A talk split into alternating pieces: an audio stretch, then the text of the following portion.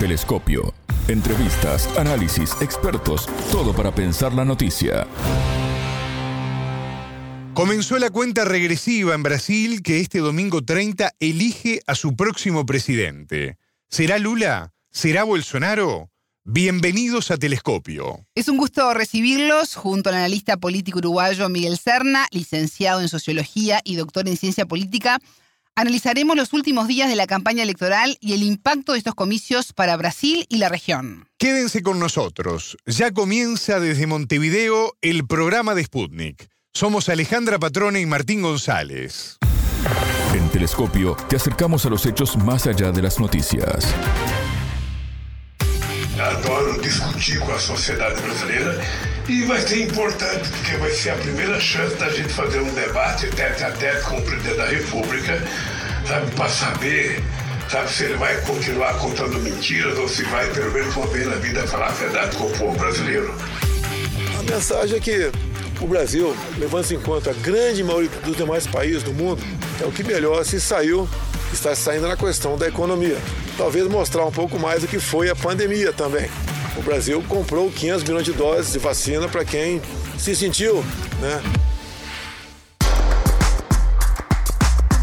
La última semana de campaña electoral en Brasil está marcada por la pelea voto a voto, una violencia creciente y el uso de las redes sociales para difundir noticias falsas. Este domingo 30 de octubre los brasileños elegirán en balotaje a su próximo presidente entre los candidatos Luis Ignacio Lula da Silva, del Partido de los Trabajadores, y Jair Bolsonaro, del Partido Liberal, que está en busca de la reelección.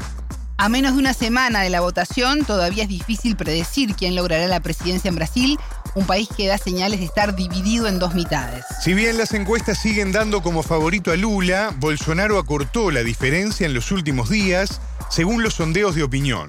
El caso del exdiputado Roberto Jefferson, aliado del mandatario que lanzó granadas y disparó contra la policía cuando fueron a arrestarlo, podría mover la balanza a favor de Lula, según especialistas consultados por telescopio. En la primera vuelta electoral del 2 de octubre, el expresidente Lula se impuso con el 48,3% de los votos frente a Bolsonaro que obtuvo el 43,2% de los sufragios. Este viernes 28 será el segundo y último debate entre ambos candidatos.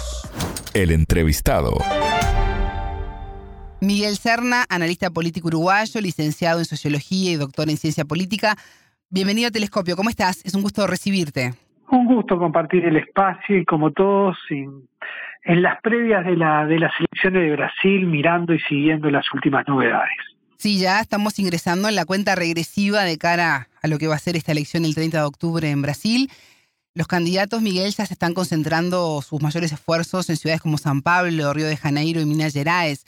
¿Qué podemos esperar de esta última semana de campaña electoral? Sí, efectivamente. Y a, me parece que hay cuatro cosas a destacar. Bueno, la, la última va a ser el viernes, que va a ser el último debate entre candidatos. Sí.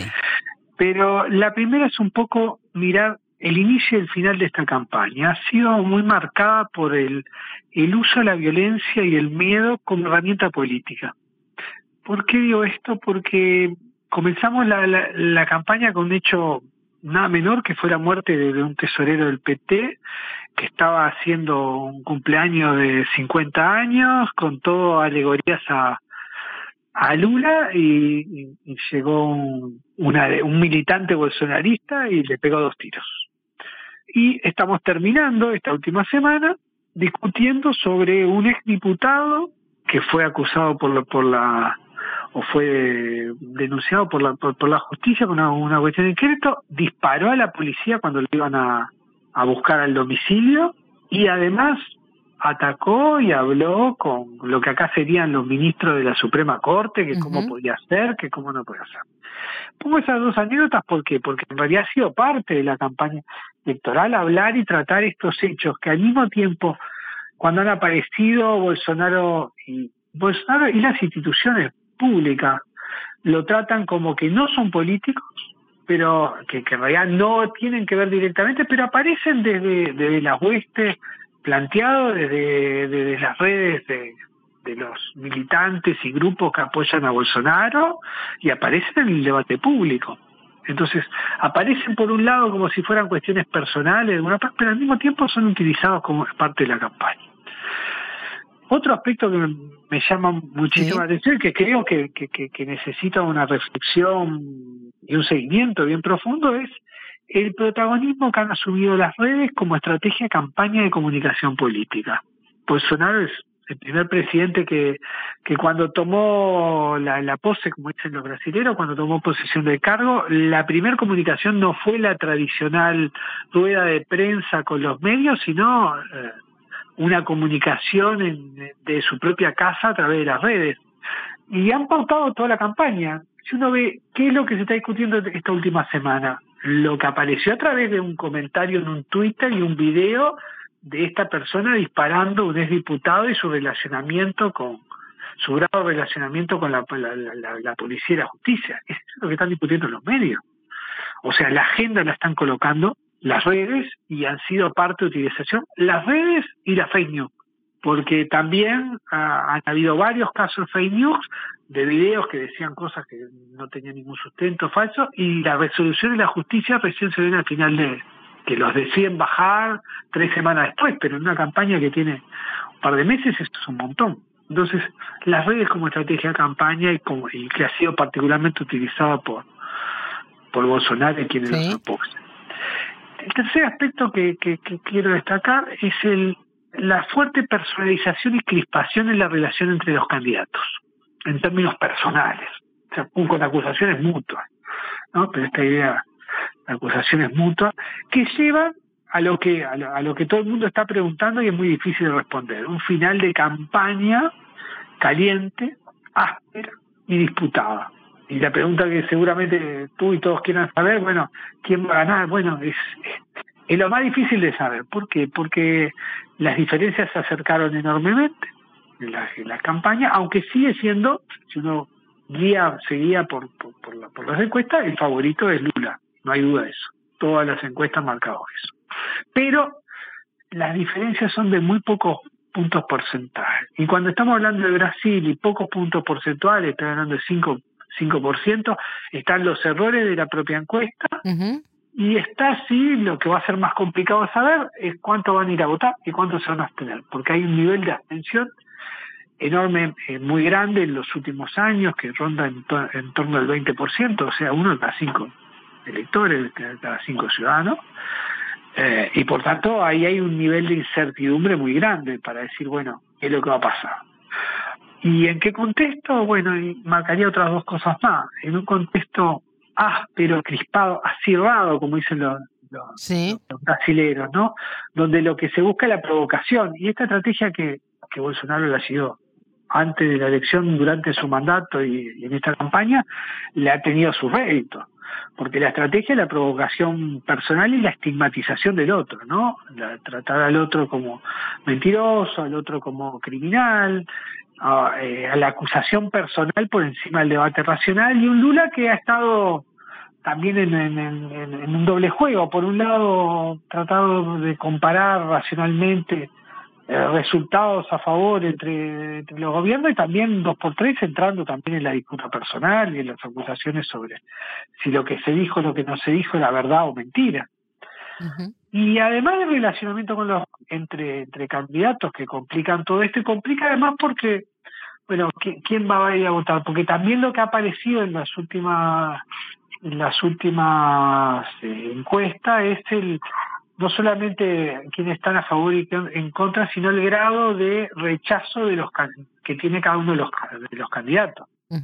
Bolsonaro se presentó se ha presentado siempre como una propuesta radical y por tanto tiene alto nivel de apoyo en, en un sector, entre 20 y 30% son, digamos, los que se expresan públicamente a favor directamente del candidato y también ha tenido amplios grados de rechazo. Pero el caso de Lula también ha tenido, tiene, la, última encuesta salió tenía un 47% de rechazo. Entonces, eso complica eh, para saber el resultado final que son todo el electorado y los ciudadanos que no están, que no tienen eh, elecciones personales y partidarias tan fuertes, que son muchos en Brasil.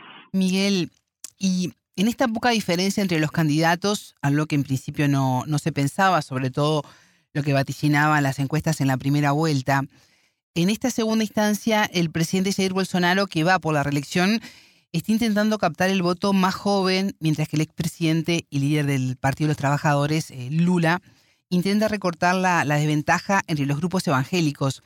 ¿Crees que están en estos dos grupos las posibles diferencias que hagan inclinar la balanza a uno u otro lado? No creo. Mi opinión personal no, no, no estoy del todo seguro que, que, que eso va a ser lo que vamos, lo que vamos a mover. La diferencia ahí entre, entre Bolsonaro y, y Lula es entre un evangélico y un católico, porque todos saben, está expresado que en realidad Lula es católico. Lo que ha quedado es una señal con los evangélicos que también le había dado antes. Cierto, sí. O sea, es una cuestión de acercamiento relativo. Diría que mi preocupación mayor en que en este final de, de tramo de campaña tan eh, palmo a palmo, tan cabeza a cabeza, lo que más me preocupa es cómo va a ser el, el del militante del día al día, porque la experiencia, lo que me han transmitido todos es que en realidad lo que, lo que se ha generado mucho en la vida cotidiana de los brasileros, en esto del, del uso de la violencia en la vida cotidiana, es la estrategia del, del miedo la y la persecución como estrategia política, ¿no?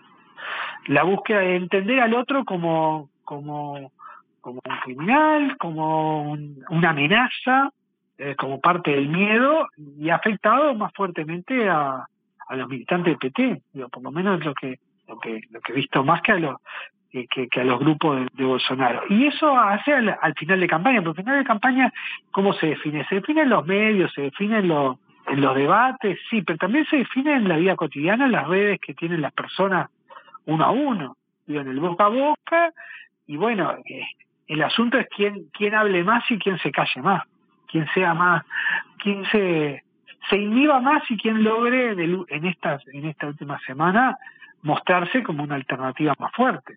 Y, y, creo que ahí va a haber un difícil de saber, porque insisto, estamos hablando de diferencias tan chiquitas que, bueno, uno puede decir, bueno, y en el último debate de repente pase algo, o, o la estrategia fue el debate que va a haber sobre el último video y lo que pasó no, o no pasó, que es como como se ha planteado buena parte. En la elección pasada también, Bolsonaro, sus últimos debates eran, era, eh, sus últimas estrategias de campaña eran videos mostrando emociones con respecto al nacimiento de su nuevo hijo y vincular eso con la familia. Entonces, ¿cómo se va a correr? Y bueno, se va a correr en parte en esta en estos movimientos de, de las redes, que por eso decía hay que prestar mucha atención, y de la vida cotidiana. Es ahí el, el último momento que influya votantes que estén indecisos se terminen de decidir y ir efectivamente a votar. Ese me parece la, variable fundamental, porque los que están convencidos, en realidad en la campaña lo único que hacen es reforzar sus, opiniones previas. El asunto es los que están en el, en el medio, como se dice a veces vulgarmente, ¿no? Y eso va a depender de, cuánto las redes cotidianas le, permitan mayor tolerancia o no, vean que que puedan tener mayor tranquilidad o no para ir a votar o no. Me parece que eso va a ser lo fundamental. ¿Y qué podemos esperar para la región, para América Latina, si gana Lula o si es reelecto Bolsonaro? Bueno, más allá de lo conjuntural, yo creo que, que cambia mucho, ¿no? Eh, creo que, que tiene consecuencias muy dispares. Bolsonaro, gane o pierda, igual va a tener eh, un recurso de poder, una bancada parlamentaria de gobernadores de derecha muy fuerte con los cuales va a tener que, en caso que salga Lula, va a tener que negociar sí o sí. Pero si además sale electo, es una señal muy clara que todas estas cosas que hemos ido hablando, el uso de la violencia, de la credibilidad o no en las instituciones eh, y cuánto son las instituciones o poderes constituidos, ¿no? Se volvió a, levantar ahora todo el tema de, de las policías y, y las policías paralelas, ¿no? Sí. los ex policías y, y población armada. Y por eso digo, ¿cuánto juega lo individual y los poderes fácticos, cuánto juegan las instituciones, porque digo, cuánto juega la, la, justicia, cuánto juega la democracia, cuánto juega la tolerancia, cuánto juega los poderes fuertes en Brasil, como las estructuras eh, policiales, militares, eh, las burocracias que tienen mucho poder, eh, y el respeto o no de, de, los derechos cotidianos de las personas. Entonces, ese es un escenario. El otro escenario es que vuelva Lula y obviamente ahí va a tener un sentido muy muy distinto en la geografía en la geografía regional porque ya van a ver eh, bueno la continuidad en México eh, Chile eh, Argentina. Es de nuevo una nueva ola rosa y creo que el término rosa es correcto porque van a ser unas izquierdas mucho más moderadas que, que lo que hicieron en, en, en el ciclo progresista anterior entonces hay una cuestión simbólica hacia afuera, una cuestión simbólica hacia adentro, que es el tema de, de la tolerancia con los otros y del juego democrático pluralista en sentido más amplio. Para, para una parte muy importante de la ciudadanía esto se ve como bueno hasta dónde hasta dónde juega la democracia o hasta dónde juegan prácticas que están en el límite entre el autoritarismo y la democracia porque si empezamos a definir eh, delitos que en realidad tienen un tinto político pero no los reconocemos como tal, bueno, ¿hasta, hasta dónde funcionan las instituciones o hasta dónde funciona la lógica que en Brasil es muy común, bueno, decir, bueno, no, esto depende de la persona de quien está a cargo y por tanto es una cuestión personal y una cuestión institucional. Y en ese sentido, la figura de, de Lula no es solamente lo que hizo o no hizo el PT para atrás, sino también fue una apuesta de, de convivencia y de, de afirmación de la democracia, de la democracia post-85, porque en realidad el gobierno de, Bolsonaro lo que hizo fue colocar a, a, los personajes más identificados con, con la última dictadura brasileña. Entonces también hay un clivaje entre dictadura y democracia que se está jugando en estas elecciones. Si bien no estamos en un, en un régimen autoritario en Brasil, hubieron prácticas que han llevado a justamente a, la degradación, digamos, de, de, de, lo que uno podría decir respecto a las instituciones y a la convivencia y a la convivencia democrática. Entonces, bueno, sí, las consecuencias son muy distintas en los dos escenarios, eso no hay ninguna duda. Miguel Serna, analista político uruguayo, licenciado en Sociología y doctor en, en Ciencia Política, muchas gracias por estos minutos con Telescopio. Bueno, un gusto y nos veremos después el domingo. En la primera vuelta del 2 de octubre, el norte y el noreste votó mayoritariamente por Lula, mientras que el sur y el sudeste se inclinó por el actual presidente Jair Bolsonaro. Sobre la agenda internacional y regional de Brasil, dependiendo de quién gane las elecciones, en Telescopio consultamos a Beatriz Vicio, profesora de Ciencia Política de la Universidad de Río de Janeiro, analista internacional uruguaya radicada en Brasil. La invitada es sin duda una agenda diferente y no habría interés mayor, salvo de repente en algún aspecto comercial, en fin, en relación a la integración, por ejemplo, ¿no? O sea que nosotros en América Latina eh, las expectativas que podría haber de una retomada del Brasil en este sentido se ven diluidas si hay una victoria o, o diría prácticamente frustradas más que diluidas si hay una victoria del presidente Bolsonaro, ¿no? Y ahí sí, un gobierno Lula, aunque en lo doméstico posiblemente tuviese que hacer mucho más concesiones de lo que hubiese deseado el propio presidente y expresidente Lula, porque tendrá que negociar necesariamente, ofrecer ministerios, en fin, para poder gobernar, pero la agenda diplomática pienso que es una agenda más libre, en donde podría haber nuevamente, ¿verdad?, un protagonismo importante. Telescopio. Ponemos en contexto la información. Hasta aquí, Telescopio. Pueden escucharnos por sputniknews.lat. Ya lo saben, la frase del día la escucharon en Telescopio. Todas las caras de la noticia en Telescopio.